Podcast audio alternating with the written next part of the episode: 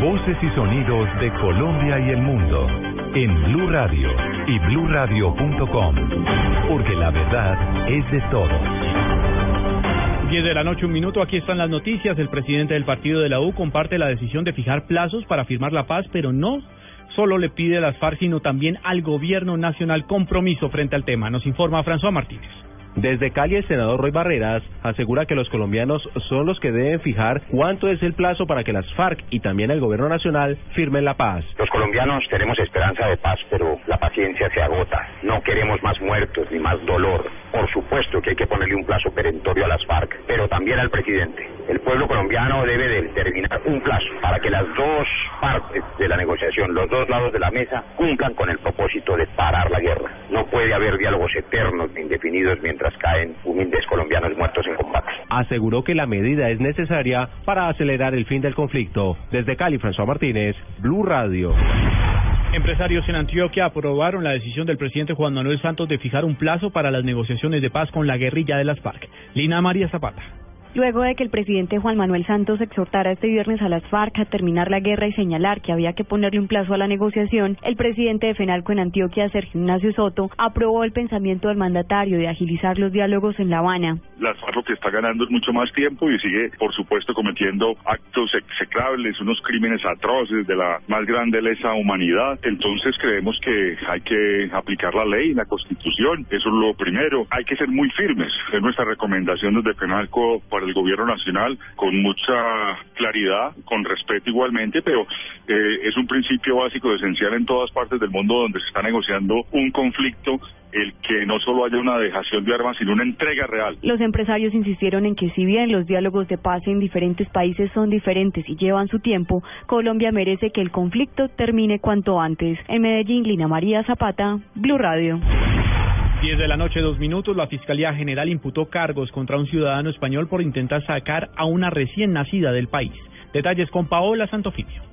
La jueza de conocimiento fijó para el próximo 11 de mayo el inicio del juicio formal contra el ciudadano español José Mato Roibal, acusado de haber querido sacar de Colombia de forma al parecer ilegal a un bebé de cinco semanas de nacido. Según la Fiscalía General, el ciudadano español incurrió en delitos de tráfico de niños, tráfico de inmigrantes y falsedad en documento público. Mato Roibal fue detenido por las autoridades cuando pretendía abordar un vuelo a España para salir con la menor en brazos, después de que presuntamente hubiera pagado el valor de 10 18 mil euros a la madre biológica de la pequeña. Paola Santofimio, Blue Radio. Transmilenio parará un minuto su operación para hacerle un homenaje a la vida. Este sábado dejará de funcionar a las 11 y 30 de la mañana en un llamado para que no hayan más colados en el sistema de transporte. Daniela Morales. El sistema Transmilenio parará un minuto su operación mañana sábado a las 11 de la mañana. Esto para hacerle un homenaje a la vida, ha dicho el gerente Sergio París. Esto será en la estación de Transmilenio El Consuelo en la avenida Caracas con calle 51.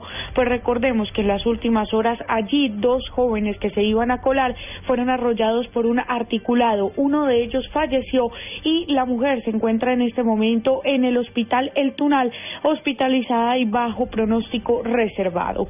Daniela Morales, Blue Radio.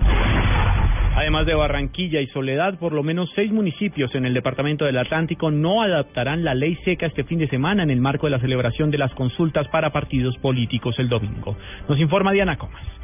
La secretaria del Interior del departamento, Darling Izáciga, confirmó que las poblaciones de Subán, Palmar de Varela, Soledad, Repelón y Barranquilla no acatarán la medida por la consulta del Polo Democrático. Estamos preparados. Va a ser unas elecciones que deben tener la misma rigurosidad de unas elecciones ordinarias. Se ha dispuesto logísticamente y en el, una vez termine la elección, pues por parte de los registradores se iniciará en cada municipio los escrutinios y en el distrito de Barranquilla. Y el próximo martes se llevará a cabo el escrutinio ya departamental. Agregó que no habrá prohibición al porte de armas de fuego por considerar que el Atlántico es un departamento seguro. En Barranquilla, Diana Comas, Blue Radio.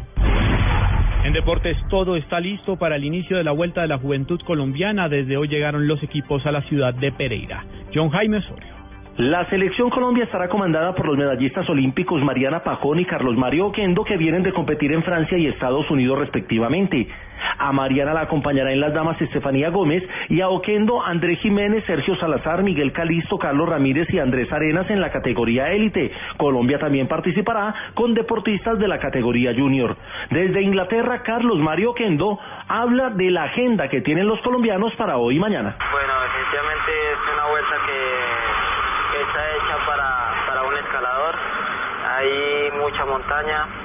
Eh, igual la crono también tiene, tiene su subida, un repecho muy duro y, y pues vamos con todo. La prueba entrega puntos para el ranking mundial clasificatorio a Río 2016 y es la primera de tres Copas del Mundo que correrán los colombianos en esta gira por Europa antes de los Juegos Panamericanos. En Medellín, John Jaime Osorio, Blue Radio. Blue Radio. Noticias contra reloj en Blue Radio. Noticia en desarrollo hasta ahora. Japón y los Estados Unidos mantendrán una reunión a nivel ministerial en Tokio entre el domingo y el lunes para tratar los progresos en la negociación del acuerdo de asociación transpacífico. Lo acaban de informar medios nipones. La cifra que es noticia, 41 migrantes murieron al naufragar su barcaza cuando intentaban cruzar el Mediterráneo para alcanzar las costas italianas, mientras una riña, supuestamente por motivos de fe religiosa, acabó con 12 personas echadas por la borda. Quedamos atentos al volcán Fuego, situado a 50 kilómetros al sureste de la capital de Guatemala, que incrementó su actividad eruptiva con explosiones y sismos, lo informó el Instituto Estatal Sismológico de Guatemala. Ampliación de estas y otras informaciones en blurradio.com.